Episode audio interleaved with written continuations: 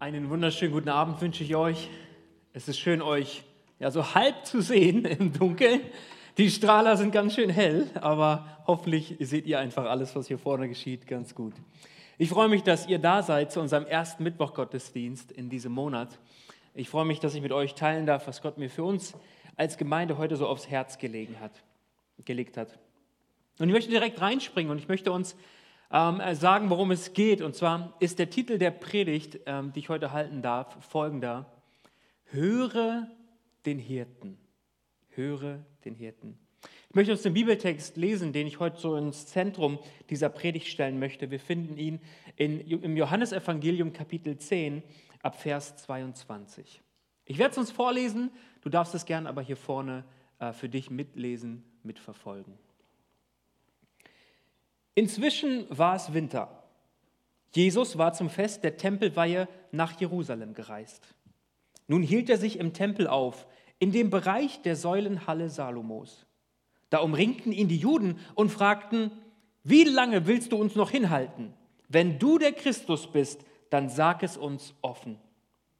Jesus erwiderte, ich habe es euch bereits gesagt, aber ihr glaubt mir nicht. Alles, was, im, was ich im Namen meines Vaters tue, beweist, wer ich bin. Aber ihr glaubt mir nicht, weil ihr nicht zu meiner Herde gehört. Meine Schafe hören auf meine Stimme. Ich kenne sie und sie folgen mir. Ich schenke ihnen das ewige Leben und sie werden niemals umkommen. Niemand wird sie mir entreißen, denn mein Vater hat sie mir gegeben. Und er ist mächtiger als alles andere. Und niemand kann sie aus der Hand des Vaters reißen. Der Vater und ich sind eins. Ja, Jesus, in deinem Namen bete ich und ich danke dir für diesen Gottesdienst hier heute Abend. Vor allen Dingen danke ich dir für deine Gegenwart, denn du lebst, du bist heute noch erfahrbar, real und wirkst. Du handelst in unserem Leben, an unserem Leben und sogar durch unser Leben hindurch in diese Welt. Vater, ich bete darum, dass du mir Gnade gibst, dein Wort zu verkündigen und jedem, der mich heute hören kann, hier heute Abend, Gnade, um es zu hören, ein Wort zu empfangen von dir, vom Himmel her. Denn wir brauchen Veränderung, wir brauchen immer wieder dein Wort ganz neu, dass es uns verändert, uns bereichert, uns hilft, dir nachzufolgen und dir zu dienen. Dieser Gottesdienst geschieht zu deiner Ehre und auf dich schauen wir heute Abend, Herr. Amen. Amen.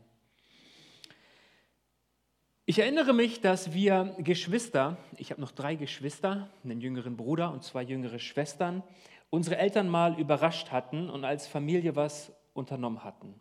Ich glaube, das war äh, ein Hochzeitstag von ihnen gewesen. Und wir saßen dann am Tisch und wir haben uns über ein Thema unterhalten, wie Geschwister das so tun oder Familien das so tun. Und das Thema, über das wir uns unterhalten haben an dem Abend, war Humor. Hey, wer von euch würde sagen, ja, ich bin total humorvoll? Ist das eine Beschreibung, die auf dich zutrifft? Ja, okay, einige super. Super, ich glaube, Humor ist super wichtig so. Ähm, und wir saßen so am Tisch und haben uns darüber unterhalten. Und ähm, wisst ihr, das Spannende ist, meine Frau Kathi und ich, wir haben schon ganz zu Anfang unserer Beziehung sehr schnell feststellen müssen, dass es da erhebliche Unterschiede gibt im Humor, oder? Kennt ihr das auch?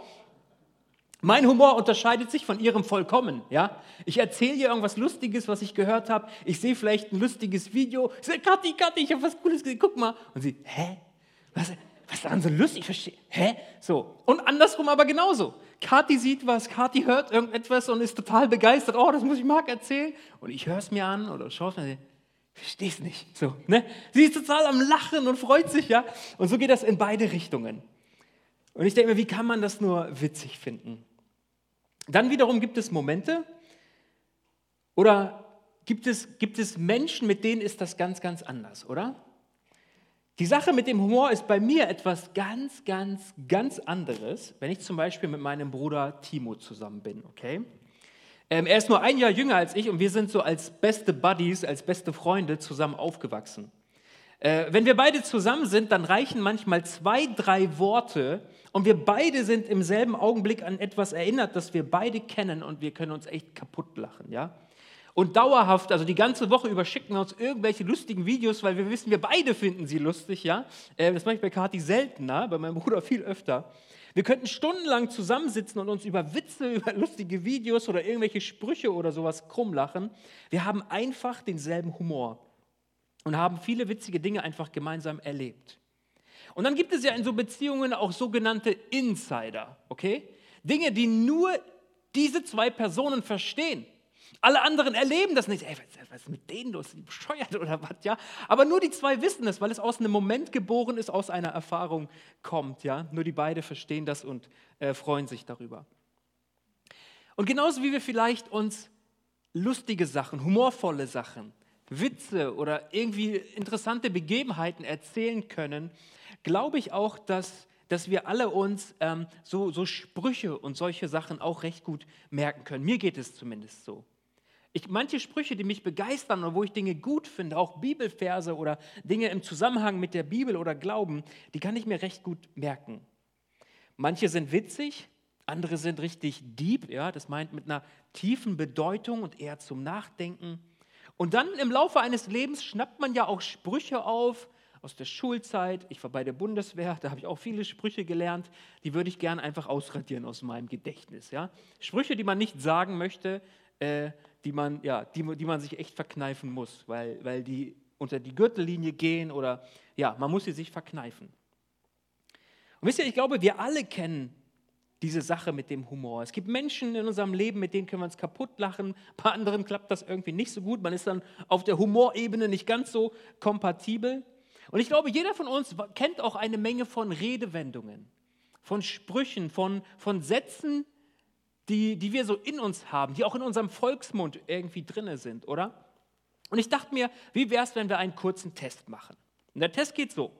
Ich sage euch den Anfang eines Satzes oder eines Ausrufs und ihr müsst ihn einfach gemeinsam und möglichst gleichzeitig vervollständigen. Seid ihr dabei? Ich will es einfach mal ganz kurz testen, okay? Pass auf. Der erste ist super, super easy, wird jeder kennen. Ich, ich will nur so viel sagen, das ist so ein, so ein Schlachtruf irgendwie, den man so aus dem Sport kennt oder so. Ja? Seid ihr bereit? Zicke, zacke, zicke, zacke. hip, hip. Übung macht den. Wer zuletzt lacht, wer im Glashaus sitzt, wer nicht wagt. Jetzt wird es biblisch. Auge um Auge? Reden ist Silber? Was du heute kannst besorgen? Und jetzt noch zum Schluss ein Lied. Der, die, das, wer, wie, was, wieso, weshalb, warum. Amen. Sehr gut. Wir merken, und ich sag's dir, ja, ich saß da vielleicht fünf Minuten dran und mir sind die alle gekommen oder ich habe mal kurz nachgeschlagen, wie auch immer.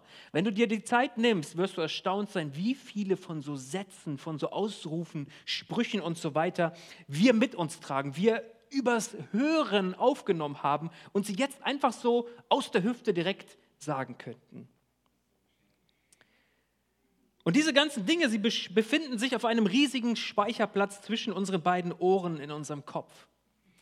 Und die Sache ist die, wir können uns nicht nur daran erinnern und das einfach ähm, wiederholen, sondern wir verstehen auch ihre Bedeutung. Das ist ja ganz klar.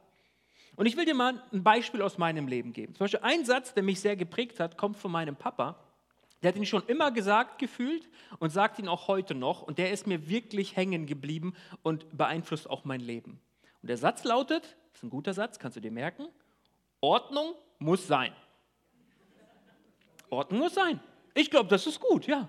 Es braucht Ordnung. Ich habe Ordnung lieber als Unordnung. Und äh, das gilt für die Baustelle, auf der wir gerade so richtig viel am Arbeiten sind, für den Haushalt und alle Dinge irgendwie. Und das ist mir so hängen geblieben. Und wenn ich meinen Schreibtisch manchmal sehe und der ist unordentlich, dann denke ich mir, nee, Ordnung muss sein. So, Marc, jetzt machst du da Ordnung, das ist gut. Ja? Es gibt so Dinge, die übernehmen wir und sie sind nicht nur in unserem Kopf auf der, auf der Festplatte gespeichert, sie gehen in unser Handeln über. Es ist wichtig, diesen Zusammenhang zu sehen. Und das, was wir hören, diese Sätze, diese Dinge, die uns prägen, die wir aufnehmen, die können gute oder schlechte Reaktionen in uns auslösen, je nachdem, mit welchem Inhalt das gefüllte äh, das Gehörte gefüllt ist. Ich will uns mal ein Beispiel aus der Bibel nennen. Wir lesen zum Beispiel in Apostelgeschichte 2,37 folgendes. Was sie von Petrus hörten, traf sie ins Herz. Und sie fragten ihn und die anderen Apostel, Brüder, was sollen wir tun? Vielleicht weißt du, aus welcher Gegebenheit oder in welchem Kontext das jetzt hier niedergeschrieben ist. Petrus, es geschieht Pfingsten, der Heilige Geist wird ausgegossen. Petrus steht auf und hält eine Predigt und 3000 Leute bekehren sich auf der Stelle. Und das ist die Reaktion der Leute. Sie fragen ihn, es traf sie ins Herz. Was sollen wir tun? Ich deute das als eine sehr gute Veränderung, als eine Veränderung zum Guten. Dass Menschen berührt sind in ihrem Herzen und sagen, hey, was ist denn jetzt mein nächster Schritt? Ja, ich glaube an Jesus als den Retter. Was ist mein nächster Schritt? Da ist durch das Gehörte, durch den Inhalt etwas sehr, sehr Gutes in das Leben dieser Menschen hineingekommen. Und dann lesen wir in Apostelgeschichte 5, 33 folgendes. Als sie das hörten, ging es ihnen durchs Herz. Das hört sich doch schon mal sehr gut an. Sehr viele Parallelen zu dem, was wir eben gelesen haben. Und sie wollten sie töten. Hier ist die Rede von, von den, vom Apostel Petrus und anderen, die vor Gericht standen und die, die sie gerichtet haben, die Schriftgelehrten, die Pharisäer, das war ihre Reaktion auf das Gehörte. Sie konnten damit nicht, nicht umgehen. In beiden Fällen hören Menschen etwas. Es trifft, es berührt ihr Inneres, ihr Herz. Und in dem einen Fall würde ich sagen, hier ist eine gute Veränderung, eine Veränderung zum Guten aber es gibt auch eine Veränderung zum Schlechten. Und folgendes lernen wir irgendwie aus diesen Gedanken, die wir bis jetzt miteinander bewegt haben. Hey, Worte haben Macht. Das sagt die Bibel an anderen Stellen. Ich habe es uns jetzt einfach mal ähm, erspart, die ganzen Bibelstellen rauszusuchen. Deine Worte, meine Worte haben Macht. Und wie gelangen sie in das Leben eines anderen Menschen? Ja, natürlich immer übers Gehör, über die Ohren. Man nimmt es auf, man bewegt es in seinem Innern. Und aus unseren Gedanken werden Handlungen. Egal, ob sie gut oder schlecht sind, Worte, die wir hören können, sehr, sehr lange in unserem Kopf bleiben. So Sätze, die unser Leben prägen und beeinflussen. Und das ist überhaupt keine neue Erkenntnis. Schon die Bibel spricht davon. Einen vielleicht nicht ganz bekannten ähm, Vers in diesem Zusammenhang habe hab ich uns doch mal mitgebracht in Sprüche 18. Und da heißt es, Worte. Worte sättigen die Seele wie Speise den Magen.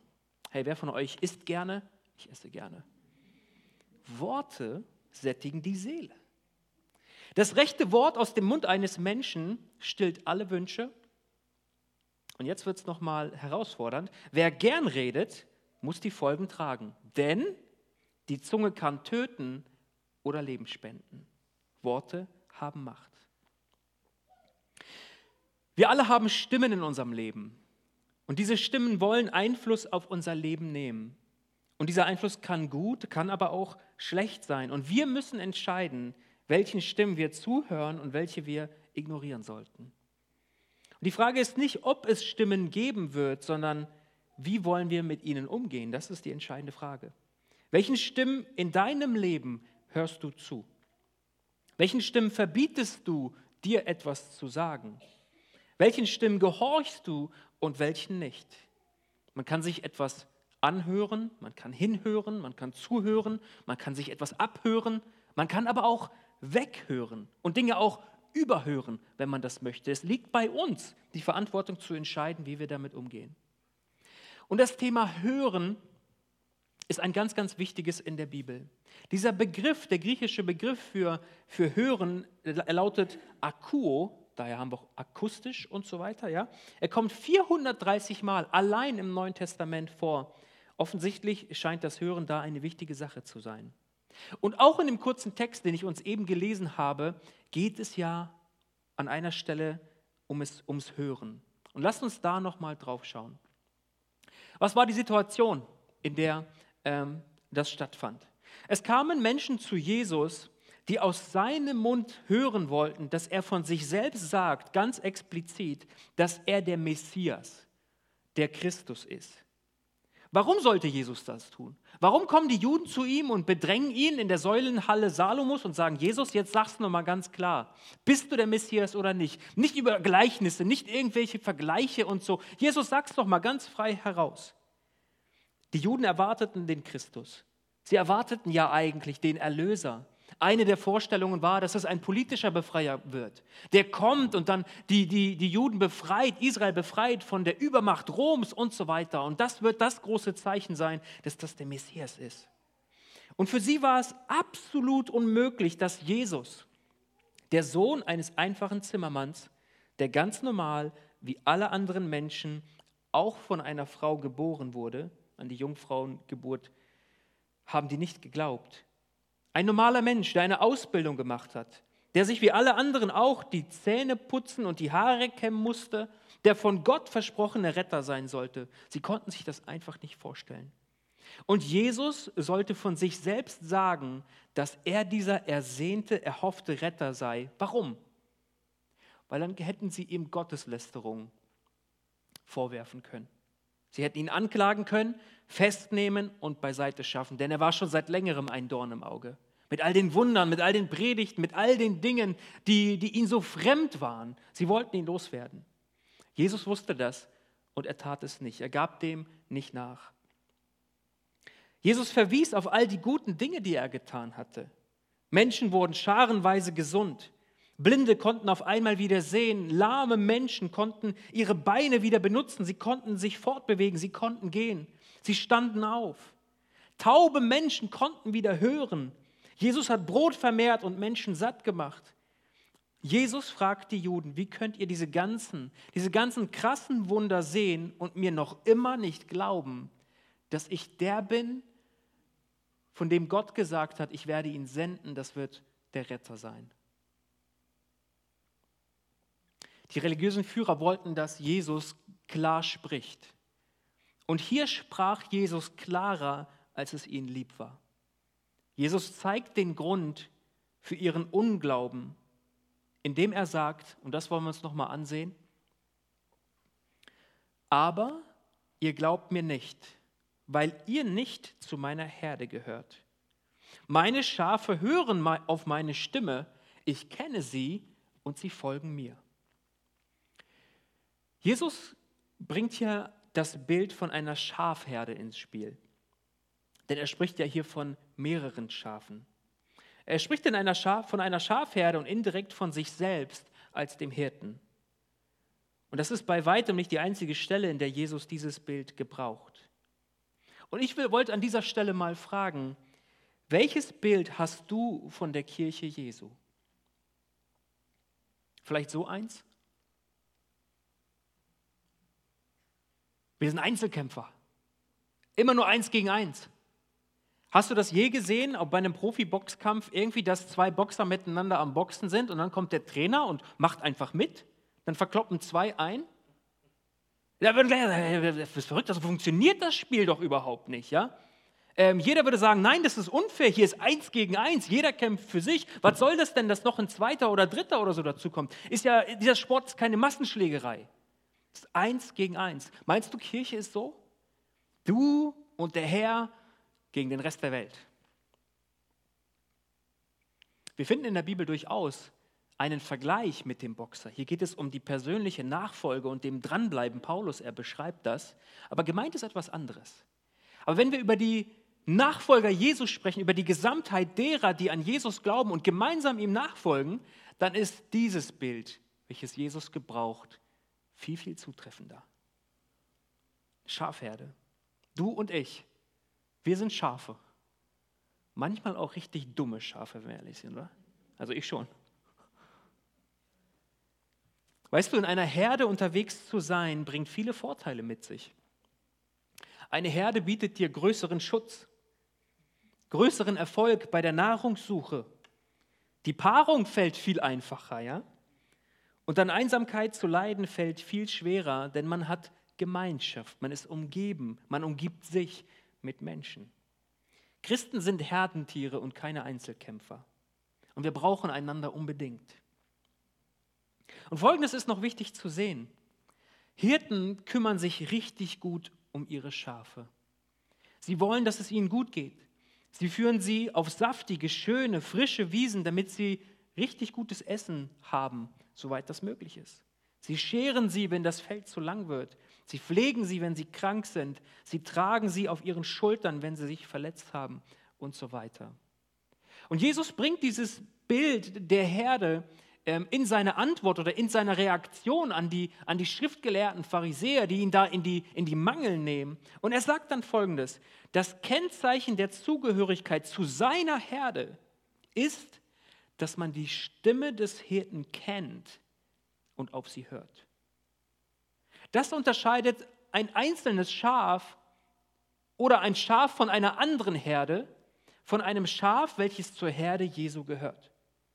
Hier sagt, das Kennzeichen der Zugehörigkeit zu meiner Herde ist, meine Schafe hören meine Stimme. Sie kennen meine, sie erkennen sie, sie ist ihnen bekannt. Daran entscheidet sich, ob Jesus das Schaf dazu rechnet oder nicht. Ein einzelnes Schaf ist kaum überlebensfähig. Wir brauchen einander. Und der Herr Jesus kennt seine Schafe, und zwar jedes einzelne mit Namen. Mensch, wir sind hier so in der Gemeinde ungefähr 200 Leute, zumindest am Sonntag, und mir fällt es echt schwer, alle Namen zu merken, auch so viel, weil so viele neue Leute da sind und neue Menschen kommen. Ja? Ich bin so dankbar, und ich sage das ja immer wieder, äh, ich bin so dankbar in Gemeinde, dass wir eine, eine, eine, biblische Kultur leben und ich dann sagen kann, lieber Bruder, liebe Schwester, dann brauchst du den Namen nicht kennen. Jesu Gedächtnis ist deutlich besser. Er wird zu dir nicht kommen und sagen, lieber Bruder, liebe Schwester, sondern er wird sagen, liebe Kati, liebe Gabi, lieber Dietmar, lieber Nico, setz deinen Namen ein. Er kennt dich mit Namen. Das ist so gut zu wissen. Kein einziges entgeht seiner Aufmerksamkeit. Kein einziges Schaf kann durch eine Nachlässigkeit seinerseits verloren gehen. Und die Schafe Jesu folgen ihm, so heißt es, so haben wir es gelesen. Und ich denke, das geschieht, indem sie erstens den rettenden Glauben an ihn haben und zweitens, indem sie mit ihm in einer gehorsamen Gemeinschaft leben. Und weißt du, du und ich, ich will es nochmal sagen, wir haben die Wahl, welche Stimmen wir in unserem Leben zulassen. Und ist die Stimme Jesu eine der Stimmen, die du in deinem Leben empfängst, die du kennst und der du gehorchst? Hören wir zum Beispiel auf die Stimme Jesu, der es richtig gut mit uns meint, oder hören wir auf Stimmen, die uns kaputt machen wollen, die destruktiv sind? Und diese Wahl, die wir haben, die will ich einfach mal veranschaulichen mit etwas, was zumindest die Jüngeren unter uns sehr gut kennen werden, okay? Ich will mal fragen, wer von euch ist ja alles bei Instagram angemeldet? Okay, okay, ein paar Hände gehen hoch, alles klar. Aber ich will es dir nur mal ganz kurz zeigen. Das ist so ein Handy, wo Instagram installiert ist. Jetzt pass auf, jetzt mache ich hier den Laser. Habe ich noch nie benutzt, den Laserpointer, heute zum ersten Mal. Hier ist ein kleines Symbol, ich habe es dir mal vergrößert, ist ein Haus, okay? Und daneben ist noch ein anderes Symbol, und zwar die Lupe. Und um diese beiden geht es mir gerade, weil es gibt einen gravierenden Unterschied zwischen diesen beiden Optionen, wenn man bei Instagram unterwegs ist. Das Haus steht für unsere Wahl. Hier werden die Inhalte derer angezeigt, denen wir folgen aufgrund unserer freiwilligen Entscheidung. Hier entscheiden wir also, wenn wir auf dieser Seite unterwegs sind des Hauses, was wir uns angucken und was wir, womit wir uns füllen, was wir hören und was nicht. Und die Lupe aber ist eigentlich das genaue Gegenteil. Hier ist irgendwie alles möglich. Manches Neue und Interessante wird dabei sein, ja. Inhalte, die man vielleicht sehen möchte, aber dann auch sehr, sehr vieles, was man nicht unbedingt sehen will. Und es ist dennoch dabei.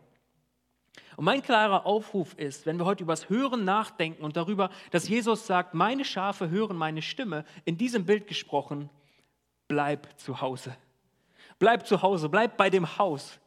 Bleib bei dem, dem du entschieden hast. Ihm will ich nachfolgen, von ihm will ich hören. Also auf seine Stimme will ich wahrnehmen. Ihr will ich Raum geben in meinem Inneren. Und als ich so über das Hören nachdachte, kam mir noch ein Gedanke, den ich sehr gut finde. Du hoffentlich auch. Aber ich will uns mal ein paar Bilder geben, um uns dafür zu sensibilisieren. Und zwar Kopfhörer.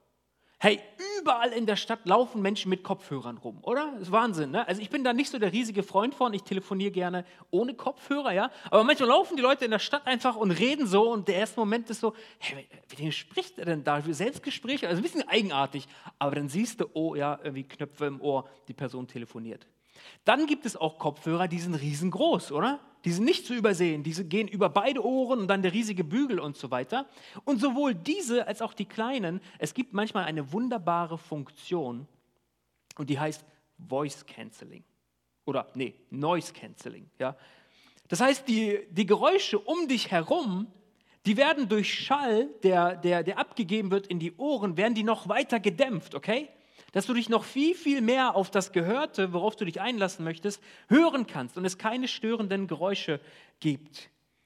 Noise Cancelling. Wenn man alles andere mal ausblenden möchte und sich konzentrieren will. Und ich dachte mir, wie wäre es, wenn wir das Kabel unserer Kopfhörer immer mehr und mehr mit dem Wort Gottes verbinden würden. Dadurch bekommst du Zugang zu Gottes Gedanken über dein Leben. Das ist das, was wirklich zählt. Es sollte uns wichtiger sein, was Gott über uns denkt, als, als das, was Menschen über uns denken und sagen. Und manchmal braucht es diese Momente, wo wir die Geräusche drumherum einfach mal dämpfen und sagen, nee, nee, jetzt höre ich mal nicht alles Mögliche, sondern ich will bei dem zuhören, dessen Meinung und dessen Gedanken wirklich zählen für mein Leben. Warum gebrauche ich so viele Bilder, um, um, um das deutlich zu machen. Im Römerbrief schreibt Apostel Paulus über das Thema, warum viele aus Israel nicht zum Glauben an Jesus gekommen sind. Das ist so das Thema seiner Ausführung dort an der Stelle. Und ein Teil seiner Antwort ist eben dieser bekannte Satz, wo er, wo er schreibt, so kommt der Glaube aus der Predigt, das Predigen aber durch das Wort Christi. Gemeint ist hier eindeutig das Hören auf die Predigt. Denn die Predigt wird uns nicht verteilt und wir können die mit nach Hause nehmen und dann äh, in der Mikrowelle warm machen und essen. So geht das nicht. Sondern wir hören es. Wir nehmen es wahr. Und das, was gepredigt wird, muss unbedingt dem entsprechen, was Jesus gelehrt hat. Sonst kann kein Glaube entstehen. Zumindest kein Glaube an den auferstandenen Retter, an den auferstandenen Herrn, Christus Jesus. Hören und Glauben sind aufs engste miteinander verbunden. Hören wir die Stimme unseres Hirten? Verstehen wir, dass wir Schafe sind in seiner Herde, nur wenn wir seine Stimme kennen und ihr zuhören? Das ist zwingende Voraussetzung. Welche Stimmen gibt es sonst in unserem Leben? Haben wir uns je die Mühe gemacht, sie zu identifizieren? Wer hat etwas zu sagen? Wessen Wort nehme ich ernst? Wessen Anweisungen befolge ich? Wessen Rat hole ich mir ein? Und all diese Dinge. Und ist das gesund, wie es ist? Mag sein, dass es so ist. Aber mag sein, dass es vielleicht auch den ein oder anderen Kanal zu schließen gilt. Die Frage ist, worauf willst du hören? Ich weiß nicht, mit welchem Gottesbild du hier heute Morgen sitzt, wie du Gott erfahren hast in deinem Leben. Aber weißt du, Gott ist ist kein alter Opa, der im Himmel sitzt und einfach auf das Ende wartet. Und den überhaupt eigentlich nichts mehr interessiert. Jo, bald kommt's Ende, fertig ist. Nee. Nein, Gott ist lebendig. Er will, dass du anfängst, die Wahrheit über dein Leben neu zu hören. Er will, dass du lernst, zuzuhören. Was er über dich denkt und was er dir zu sagen hat, du bist ihm nicht egal. Und er hat so viele unterschiedliche Wege. Ich will es dir einfach nur noch mal sagen, dass du es weißt. Gott spricht zu dir durch sein heiliges Wort, wenn du es nimmst, wenn du es liest, wenn du, wenn du es nicht nur wenn du es nicht nur liest aus Gewohnheit, sondern wirklich verstehst, durch diese Worte kann Gott zu mir sprechen. Gott spricht zu dir durch Predigten. Gott spricht zu dir ganz persönlich in deine Gedanken hinein. Auch das kann man lernen, die leise Stimme des Heiligen Geistes in seinem Inneren zu spüren und zu unterscheiden zu können, ist das jetzt mein Gedanke oder ist das ein Gedanke Gottes? Und Gott spricht zu dir auch durch andere Menschen. Manch ein Mensch wird zum Engel für dich sozusagen, zum Botschafter Gottes, wo Gott Menschen äh, eine Botschaft mitgibt und sie sendet auch in unser Leben. Gott hat so viele Kanäle zu sprechen. Aber alles Gesprochene hilft nichts, wenn wir nicht hören. Und ich habe das Empfinden, dass Gott heute Abend unsere Ohren ganz neu öffnen und reinigen möchte, sodass wir ihn hören können. Als ich so, boah, ich weiß es gar nicht mehr, meine Mutti wird es wissen, keine Ahnung, sieben, acht, neun Jahre alt war oder so, habe ich festgestellt, irgendwie höre ich nicht mehr so gut. Da werde ich gerufen und ich reagiere irgendwie sehr spät oder meiner Mutti ist das aufgefallen. Naja, was macht man? Man geht zum Arzt, oder? Bin zum Hausarzt gegangen und der dann mit seinem Licht und, und, und dieser Lupe oder so schön ins Ohr reingeguckt. Oh ja, Verstopfung. nee, das Ohr ist dicht. Da war Ohrenschmalz.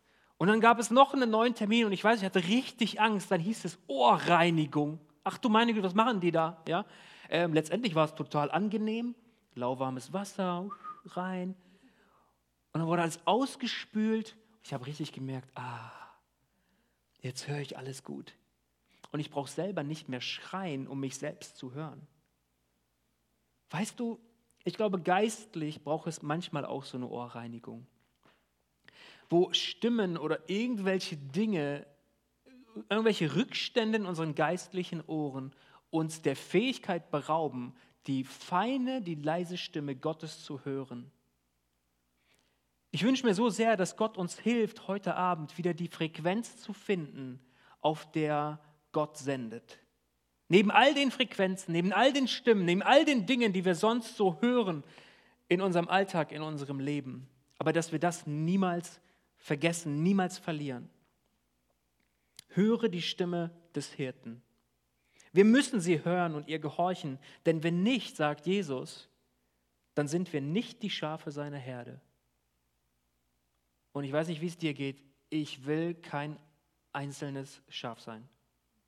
Ich will auch nicht zu irgendeiner Herde gehören. Ich will zur Herde Jesu gehören. Denn ich weiß, er kümmert sich und bei ihm finde ich wahrhaft Leben. Ich wünsche mir, dass dieses Wort Jesu auch für mein und dein Leben gilt. Er spricht es in Matthäus 13, Vers 16. Er sagt zu seinen Jüngern, aber selig sind eure Augen, dass sie sehen. Ihr habt so ein Glück, liebe Jünger. Ich glaube, ihr versteht das in dem Moment noch gar nicht was ihr alles mit mir erlebt, welche biblischen Prophetien sich gerade jetzt im Leben Jesu erfüllen. Und dann sagt er weiter, aber selig sind eure Ohren, dass sie hören. Denn viele Propheten, denn viele Männer und Frauen Gottes haben sich nach diesem Tag gesehnt, dass sie das alles miterleben und in Gemeinschaft mit mir sein können. Aber sie taten es zu ihrer Lebzeit nicht. Aber euch ist es gegeben. Ich wünsche mir, dass Gott das auch mir so zusprechen kann. Mark, selig sind deine Augen, denn sie sehen, was ich Großes tue in dieser Welt. Selig sind deine Ohren, denn du hörst vom Himmel her für das Jetzt und hier, für das Heute, für dein Leben, aber auch für das Leben von anderen. Und da, wo unsere Ohren verstopft sind, soll Gott sie öffnen. Bist du bereit, dich heute der, dem göttlichen Eingriff hinzugeben und zu sagen, ja, Jesus, vielleicht sind das Stimmen, auf die höre ich mehr als auf dich. Vielleicht sind da irgendwelche Rückstände, irgendwelche Dinge, die ich gehört habe, vielleicht sogar irgendwelche Verletzungen, Vernarbungen, die mich daran hindern, Jesus, deine Stimme zu hören.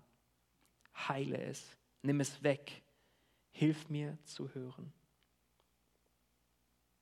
Und ich glaube, eine hervorragende Möglichkeit, das zu tun und Jesus darum zu bitten, ist auch das Abendmahl. Wir wollen es heute gemeinsam feiern hier. Ihr seht es schon, hier vorne sind die Tische vorbereitet, hinten stehen auch noch mal zwei. Und das Abendmahl ist ja so ein Moment, wo wir unser Herz, unsere Beziehung zu Gott auf den Prüfstand stellen dürfen. Und so auch heute Abend. Ich möchte uns die Einsetzungsworte lesen. Und ich habe heute einen Text ausgewählt, den ich sonst nicht lese. Aber er handelt vom Abendmahl. Lukas 22. Es kam nun der Tag der ungesäuerten Brote, an dem man das Passa opfern musste. Und er sandte Petrus und Johannes und sagte, geht hin, bereitet uns das Passa, damit wir es essen. Sie aber sagten zu ihm, wo sollen wir es vorbereiten? Er sagte zu ihnen, seht, wenn ihr in die Stadt hineinkommt, wird euch ein Mensch begegnen, der einen Krug mit Wasser trägt. Folgt ihm in das Haus, wo er hineingeht, und sagt zum Hausherrn, der Meister lässt dir sagen, wo ist das Gastzimmer, in dem ich mit meinen Jüngern das Passa essen kann? Und er wird euch einen großen Saal zeigen, der mit Polstern versehen ist. Dort bereitet es vor. Sie gingen hin und fanden es, wie er ihnen gesagt hatte, und bereiteten das Passa vor. Und als die Stunde kam, setzte er sich nieder und die zwölf Apostel mit ihm. Da sagte er zu ihnen, mit Sehnsucht habe ich gewünscht, dieses Passa mit euch zu essen, bevor ich leide. Denn ich sage euch, dass ich nicht mehr davon essen werde, bis es erfüllt wird im Reich Gottes. Und er nahm den Kelch, dankte und sagte, nehmt ihn und teilt ihn unter euch. Denn ich sage euch, ich werde nicht vom Gewächs des Weinstocks trinken, bis das Reich Gottes kommt. Und er nahm das Brot, dankte und brach es und gab es ihnen und sagte, das ist mein Leib, der für euch gegeben ist, das tut zu meinem Gedächtnis. Ebenso auch den Kelch nach dem Mahl und sagte, dieser Kelch ist der neue Bund in meinem Blut, das für euch vergossen wird.